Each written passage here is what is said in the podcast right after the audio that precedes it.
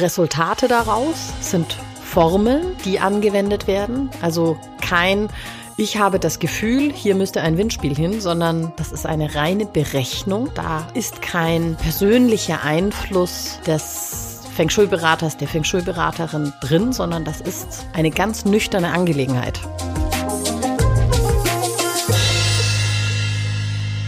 Herzlich willkommen zu einer neuen Folge von Feng Shui isst man nicht mit Stäbchen. Diesmal geht es um die Frage, ist Feng Shui eine Wissenschaft oder doch eher Aberglaube? Architektin Julia Ries liegt Feng Shui zwar am Herzen, aber wenn sie eine Feng Shui-Analyse macht, geht sie da sehr nüchtern ran.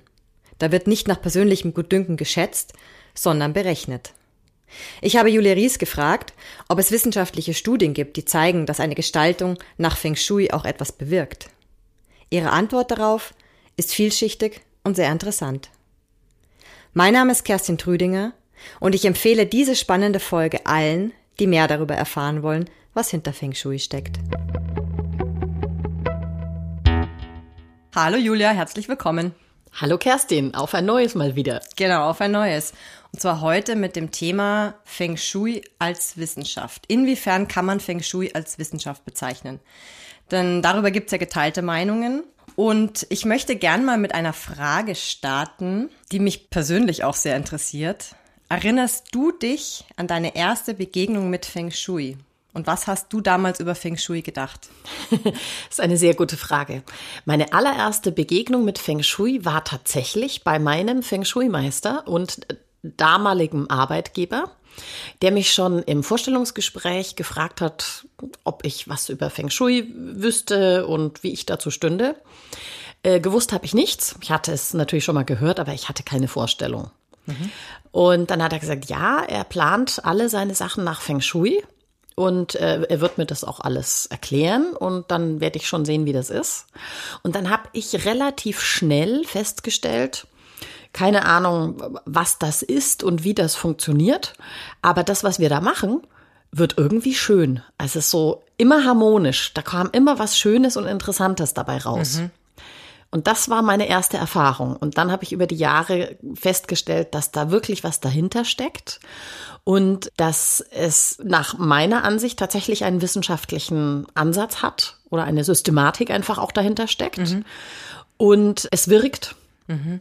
Also du warst dem Ganzen von vornherein auch offen gegenüber, weil du noch nicht wirklich viel darüber gehört hattest. Richtig, ja. Jetzt gibt's ja im Feng Shui Dinge, die naheliegend sind, die auch irgendwie einleuchtend sind. Zum Beispiel, dass Farben eine Wirkung auf uns haben. Das ist ja auch wissenschaftlich belegt. Rot bringt das Blut in Wallung und wird ja auch, äh, hast du ja erzählt, in Restaurants beispielsweise eingesetzt, wohingegen Blau eher beruhigend ist und so weiter. Dann gibt's auch Dinge wie, dass ich mit dem Rücken zur Wand mich vielleicht wohler fühle, egal ob ich jetzt am Schreibtisch sitze oder am Esstisch. Das sind so Sachen, die, finde ich, die kann man sich nach dem, was also ich persönlich jetzt über die Jahre so gelesen und gelernt habe, irgendwie logisch erschließen. Das macht für mich Sinn. Dann gibt's jetzt allerdings auch so Dinge wie, du betrittst jetzt einen Raum und ähm, hast jetzt beispielsweise hier eine Analyse gemacht und sagst mir, hier links im Eck herrschen negative Energien vor. Ja, da stehe ich jetzt erstmal da und denke mir, okay, äh, sehe ich jetzt nicht, ich kann die ja nicht erkennen. Kann ich jetzt so und so bewerten? Oder beispielsweise auch, wie ich mein Bett platzieren soll. Du hast ja immer mal wieder gesagt, du drehst dein Bett in die Gesundheitsrichtung, wenn du beispielsweise angeschlagen bist. Damit kann ich jetzt erstmal per se noch wenig anfangen. Lässt sich Feng Shui denn wissenschaftlich begründen? Nach meiner Auffassung hat Feng Shui eine wissenschaftliche Grundlage denn was ist denn Wissenschaft? Also Wissenschaft ist eigentlich eine systematische, protokollierte Beobachtung von Dingen und Zusammenhängen und Ergebnissen daraus. Und Feng Shui, also das klassische Feng Shui, eigentlich jedes Feng Shui, basiert genau darauf. Also die Anfänge von Feng Shui waren, weil die Chinesen zuerst Zusammenhänge beobachtet, entdeckt und protokolliert haben aus der Platzierung oder der, der Richtungen von Bergen und Wasser mhm. und haben festgestellt, bestimmte Kombinationen wenn jetzt der Berg im Ost-1-Sektor und das Wasser im Nord-2-Sektor ist, dann entstehen bestimmte Energien daraus, mhm. als Beispiel. Das haben sie protokolliert. Und das Ganze haben sie schon vor 4500 Jahren gemacht. Mhm. Also das ist der wissenschaftliche Ansatz. Und das haben sie über einen sehr langen Zeitraum gemacht und haben am Ende die Beobachtungen zusammengefasst und ein Fazit rausgezogen und Formeln daraus entwickelt. Mhm. Das war jetzt die sogenannte Landschaftstheorie. Das war der Anfang. Dann ging es weiter, dass sie die Sterne beobachtet haben und festgestellt haben, wenn dieser und jener Stern am Himmel auftaucht, gab es zum Beispiel Streit im Königshaus oder sind Dinge passiert. Mhm. Und haben auch festgestellt, dass von diesem Zeitfaktor, also das mit den Sternen ist ja ein Zeitfaktor, weil der Himmel verändert sich und mal taucht der eine Stern auf, mal der andere. Interessanterweise sind die Sterne eigentlich die Planeten, mhm. muss man dazu sagen. Aber äh, auch da haben sie über einen sehr langen Zeitraum beobachtet und Schlüsse daraus gezogen und auch wieder Formeln daraus entwickelt, die wir heute anwenden, wenn wir berechnen, wie die Energien sich in einem Gebäude oder in einer Wohnung oder in einem Raum verteilen. Mhm. Also die Anwendung des Ganzen scheint jetzt heute sehr abstrakt zu sein, aber sie basiert auf der systematischen Beobachtung und Zusammenstellung der Ergebnisse, also mhm. auf diesem wissenschaftlichen Ansatz. Mhm. Ich habe bei meiner Recherche zu dieser Folge heute auch was ganz Interessantes gelesen und zwar von einem Feng Shui-Meister, der sagt, äh, Feng Shui und Geomantie, vielleicht kannst du das danach noch kurz erläutern, was das genau ist, sollten an deutschen Hochschulen gelehrt werden. Das findet bisher noch nicht statt. Und er sagt zudem, dass das deswegen noch nicht in die Wissenschaft sozusagen Einzug gehalten hat, weil das persönliche Empfinden, die Emotionen und Gefühle, die ein Mensch hat, die lassen sich sehr, sehr schwer wissenschaftlich nachweisen. Beziehungsweise nicht nachweisen, sondern gerade wissenschaftlich validierte Forschung, also dass du immer wieder mit dem gleichen Versuchsaufbau sozusagen die gleichen Ergebnisse erzielst, das schaffst du ja bei Emotionen nicht. Das heißt, selbst wenn ich dich jetzt einer Situation aussetze, wo du zwar immer vielleicht dem positiv gegenüber äh, reagierst, aber selbst da kommt es drauf an, wie ist deine Tagesverfassung, keine Ahnung, da spielen ja ganz viele Faktoren mit rein. Deswegen, und das natürlich auch übertragen auf andere Menschen, wirst du nie die gleichen Ergebnisse erzielen. Deswegen frage ich mich, muss das Ganze überhaupt auch wissenschaftlich belegbar sein oder belegt sein?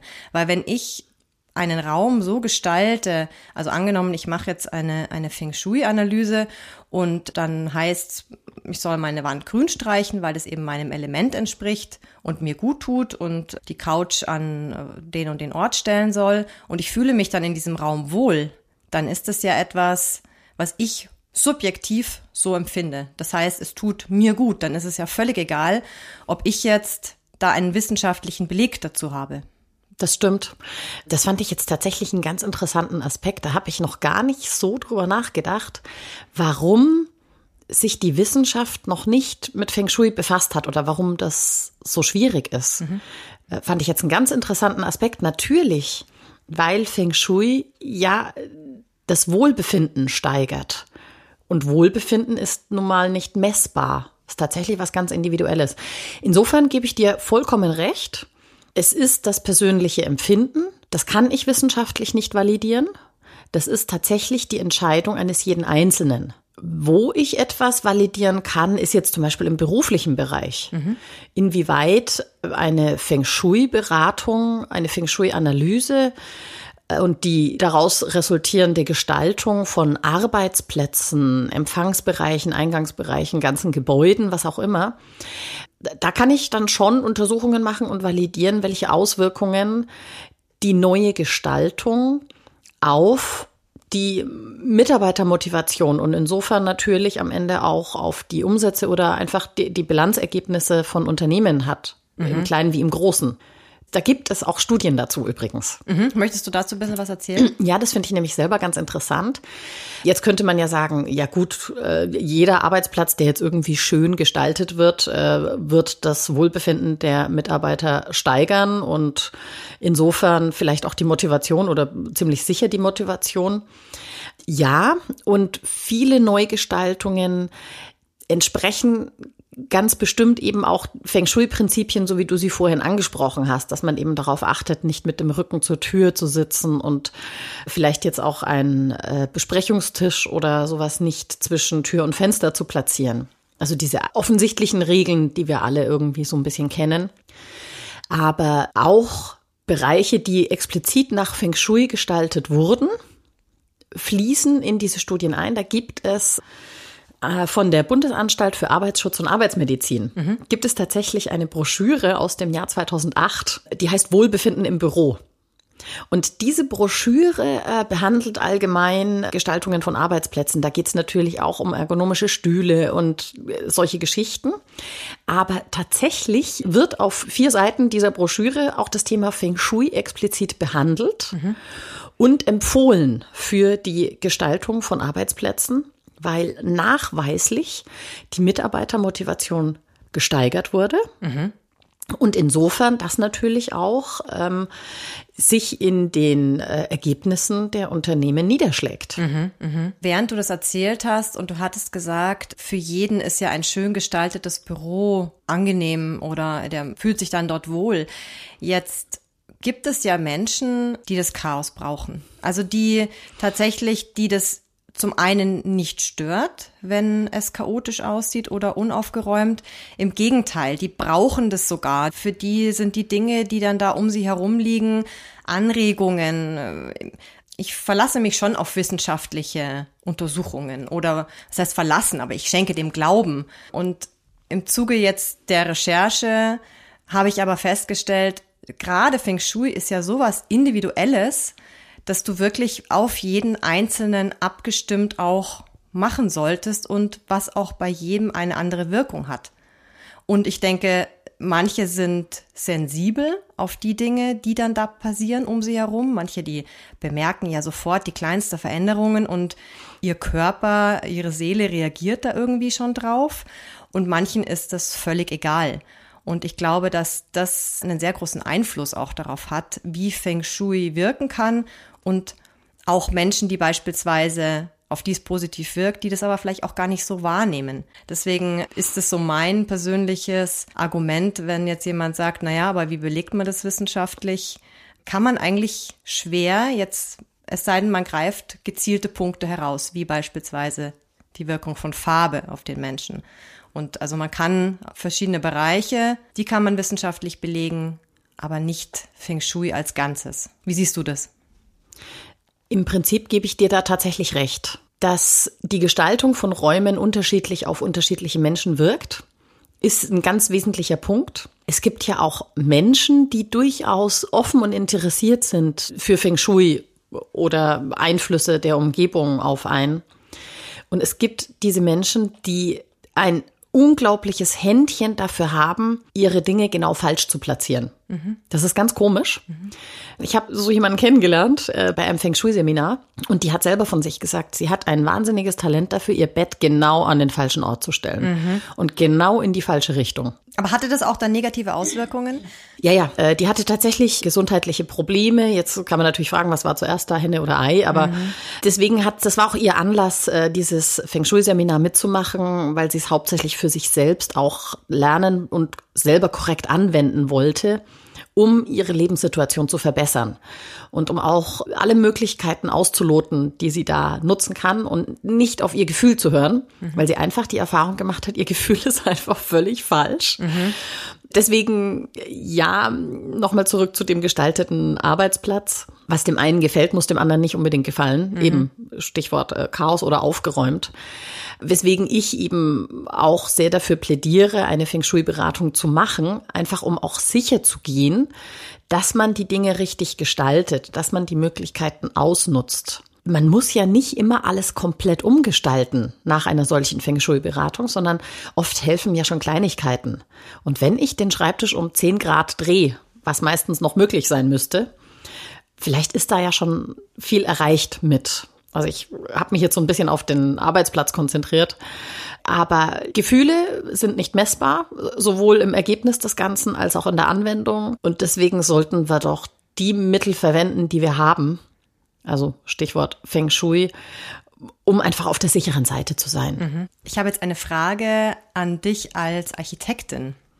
Wie ist denn das, wenn ein Kunde zu dir kommt, eine Kundin und beispielsweise ein Haus gebaut haben möchte und aber nicht explizit jetzt ein Haus nach Feng Shui haben will.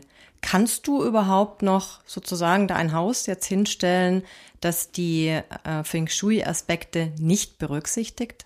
Das ist eine sehr gute Frage. Und ähm, dieser Fall kommt tatsächlich sehr häufig vor. Das ist ja auch so ein bisschen der Grund dafür, warum ich diesen Podcast mache, weil ich die Erfahrung gemacht habe, dass sehr viele Menschen ein falsches Bild von Feng Shui haben.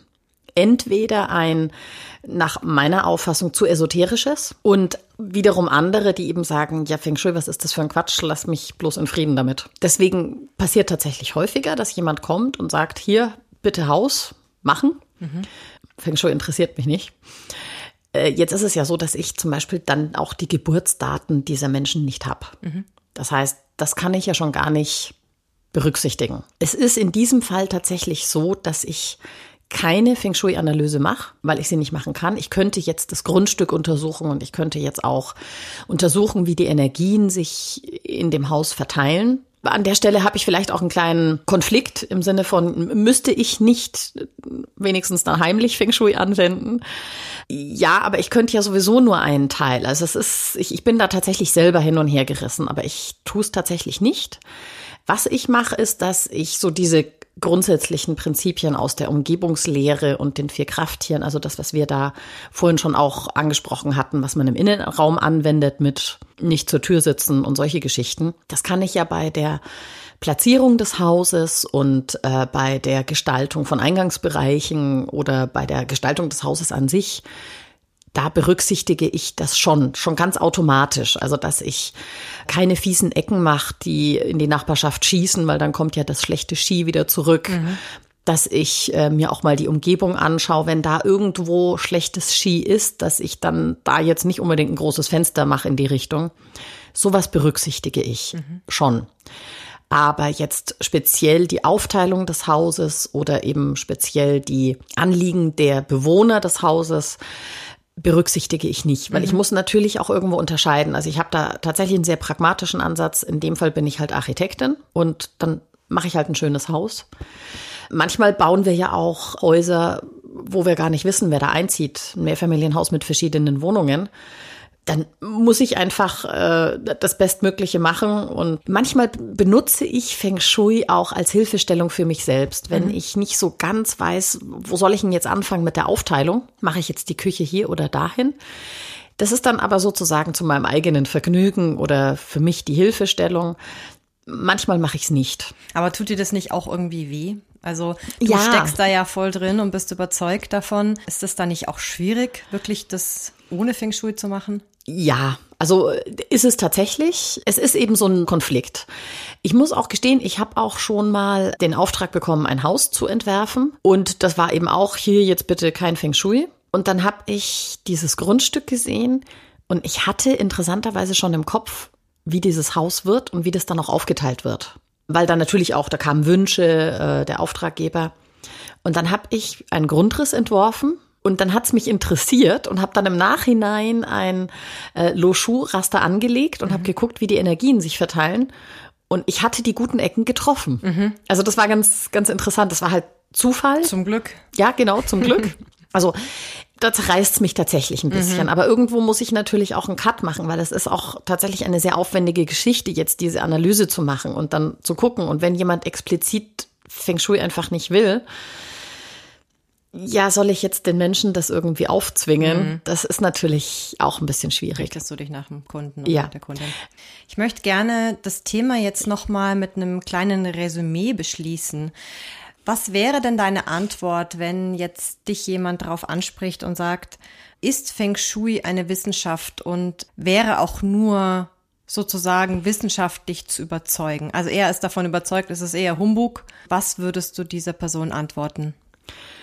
Ich würde sagen, die Grundlage von Feng Shui ist wissenschaftlich, denn jahrelange Beobachtung über hunderte und tausende Jahre, das ist für mich Wissenschaft genug. Die Resultate daraus sind Formeln, die angewendet werden. Also kein, ich habe das Gefühl, hier müsste ein Windspiel hin, sondern das ist eine reine Berechnung. Da ist kein persönlicher Einfluss des Feng Shui-Beraters, der Feng Shui-Beraterin drin, sondern das ist eine ganz nüchterne Angelegenheit. Das wären meine Argumente. Mhm. Und das letzte Argument, um die Person zu überzeugen, wäre, probier's aus. Mhm. Sehr gut. Wir haben jetzt eine kleine Änderung zu den vorherigen Folgen. Jetzt wird es ab sofort keine Aufgabe mehr geben für unsere HörerInnen, sondern Julia hat jetzt ab dieser Folge jedes Mal einen kleinen Tipp für euch parat. Bitte schön, Julia. Ja, wir hatten es schon mal angesprochen, auch in dieser Folge und ähm, das Thema greife ich auf. Vor allem, weil ich mich selber auch immer wieder mal daran erinnern muss. Und zwar nutzt eure Gesundheitsrichtung.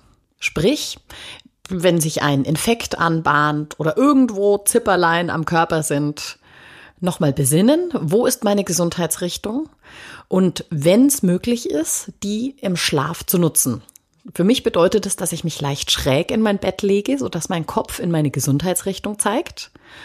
Und nach meiner Auffassung wirkt es, entweder den beginnenden Infekt oder was da auch immer kommen mag, schneller wieder loszuwerden. Es sorgt dafür, dass es nicht so schlimm wird.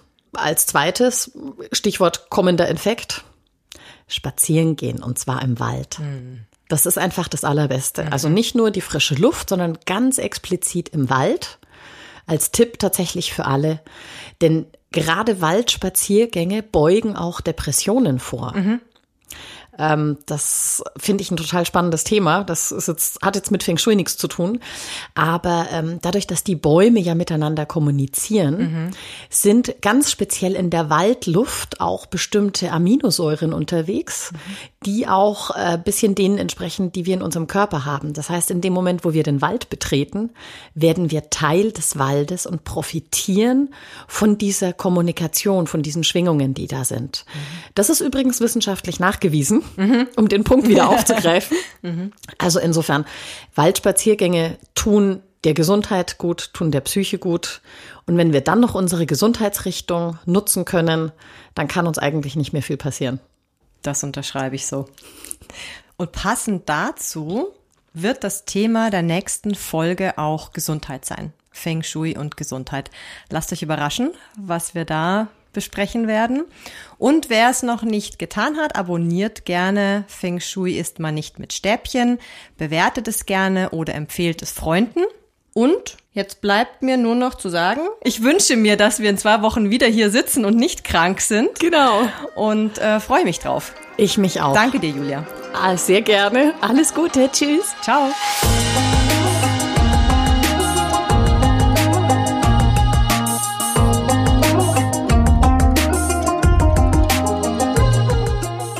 Dieser Podcast wurde produziert von Kerstin Trüdinger.